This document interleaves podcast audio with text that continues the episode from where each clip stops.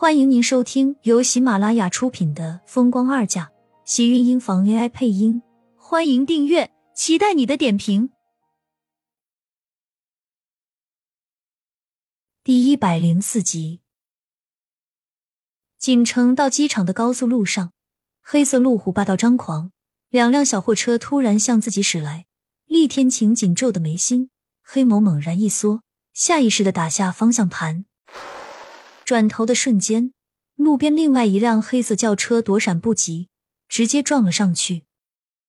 厉天晴快速转动方向盘，车子在原地打了一个转，车胎发出一阵刺耳的摩擦声，快速冲向路边的人行道的大树上。车子撞在树上，熄了火，停了下来。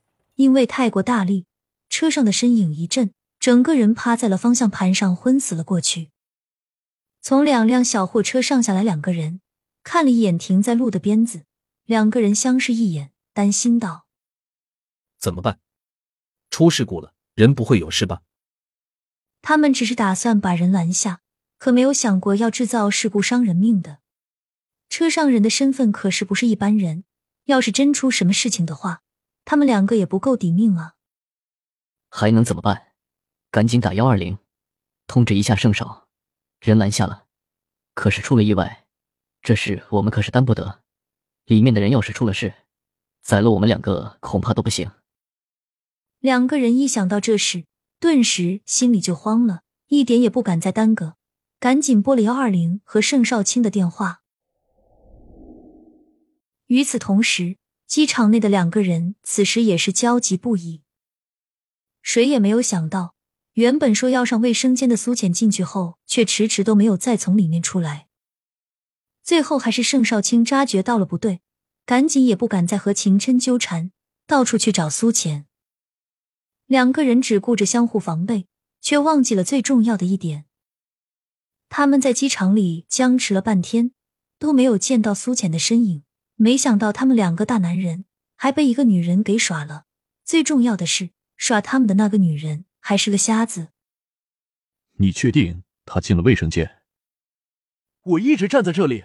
他眼睛不好，出来我不可能没有发现。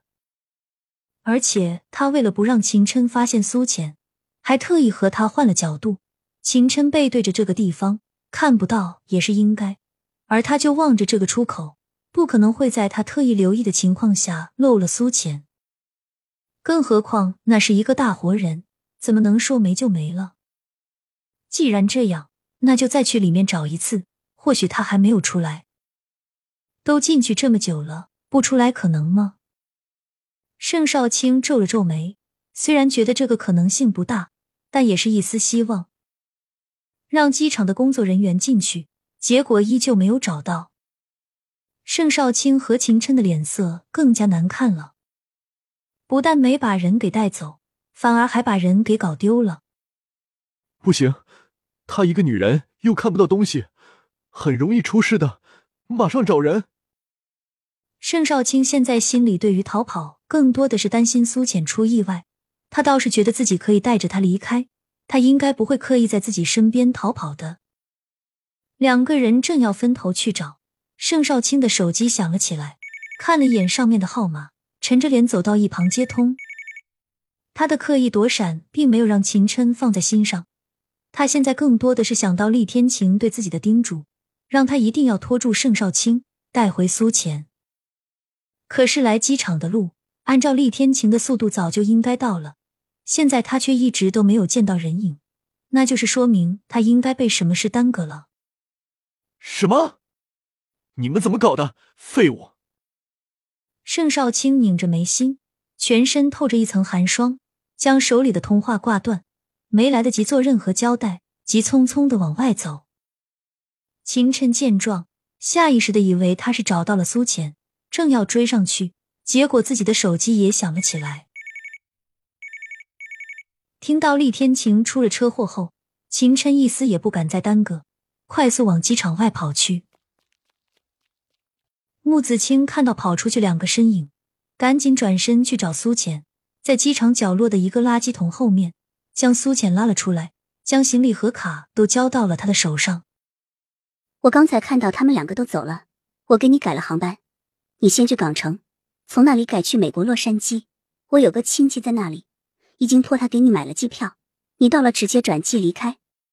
青青，谢谢你，没有你，我怕是今天就真的走不了了。他没有想到厉天晴会让秦琛来找自己，可是又能怎么样？他必走不可。傻瓜，你又说什么胡话呢？昨天晚上你没看新闻，盛家已经爆出厉天晴要和盛广美复婚的消息了。